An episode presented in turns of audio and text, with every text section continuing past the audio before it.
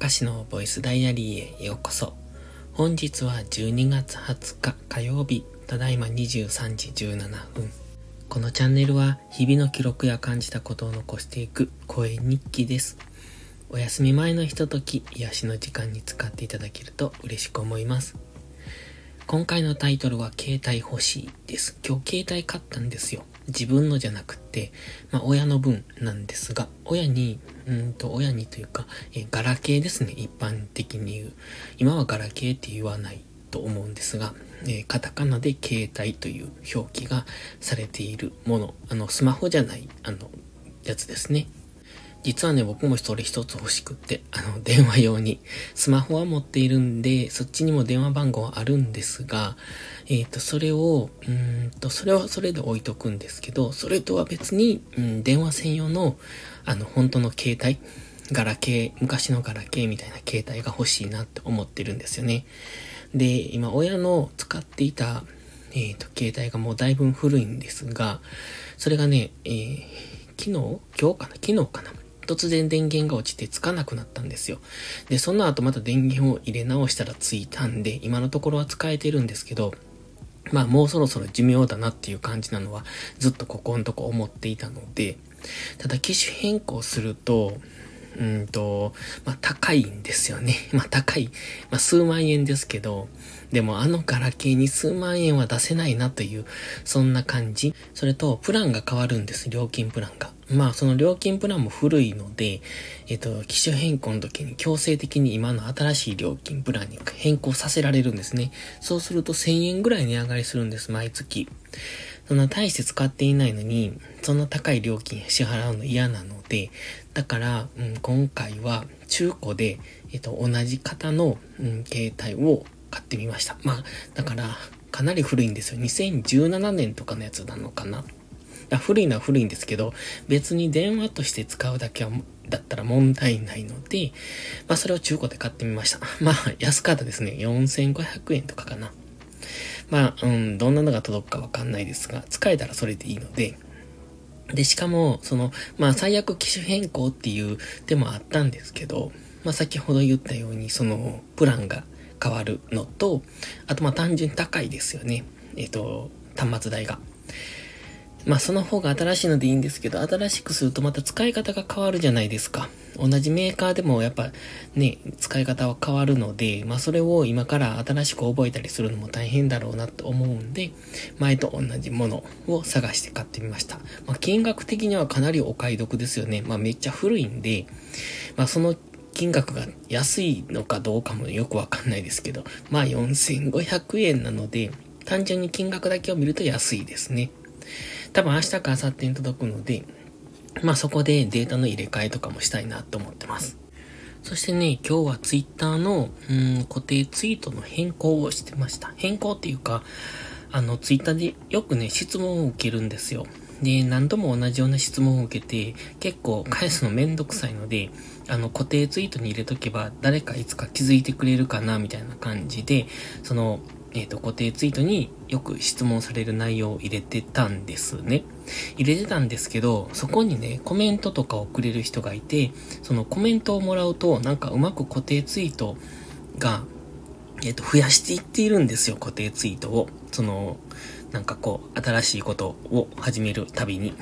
でも、そのコメントが間に挟まると、多分検索しにくくって、全然うまく、あの、思ったところにたどり着けなかったので、一旦固定ツイート全部消して、そのコメントも全て消して、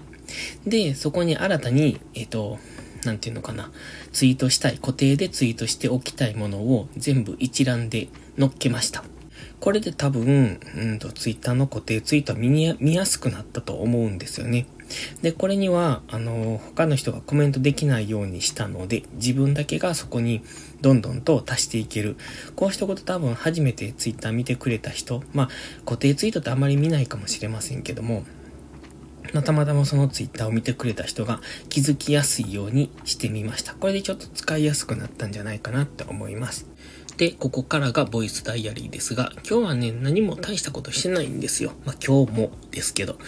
えっと、今日は火曜日なのでバイオリンのレッスンがあったので、農業はしてないんですけど、午前中は朝ルーティン、午後からはバイオ、えっと、練習、バイオリンの練習をして、夕方レッスンに行ってっていう、そんな感じですね。で、帰ってきてからまた、えっと、ショートムービー1本と動画1本撮ってっていう、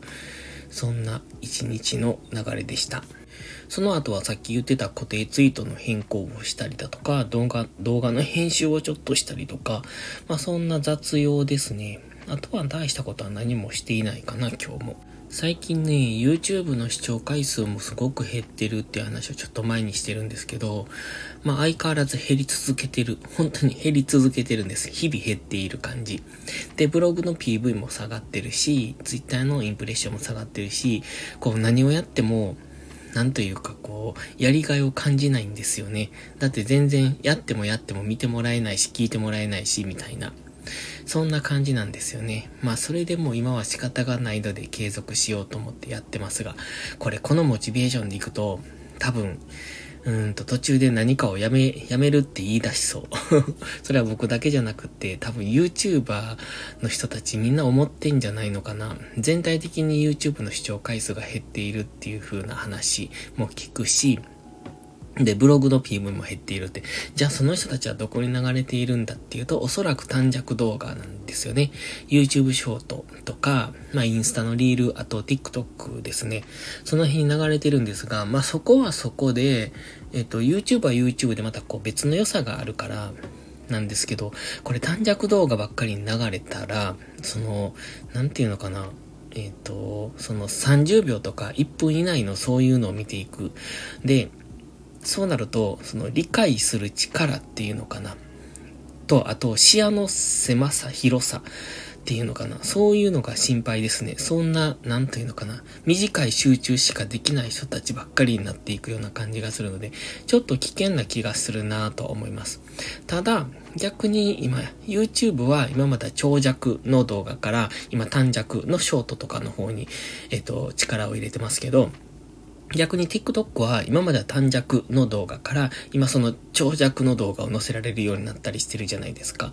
で、そうなるとその境目がよくわかんなくなるなと思って。ただ基本はやっぱ TikTok はその短尺動画でまあ、娯楽的に見るもの。YouTube はもう少しちょっと違うジャンル、うん、勉強というか情報収集というか TikTok みたいな娯楽とは違うジャンルなのかなとは思ってます。まあ、娯楽は娯楽なんですけどね。ちょっと種類が違う娯楽になるのかな、みたいな。そんなことを考えているので、住み分けはできているんでしょうけど、今お互いがお互いに歩み寄っているからよくわからん現象が起こっているなと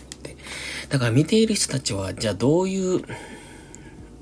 うん、選択をするのか。例えば YouTube のショートにしても、TikTok にしたって、リールにしたって、全部ショートはショート。ショートムービーには違いないから、単純に、その、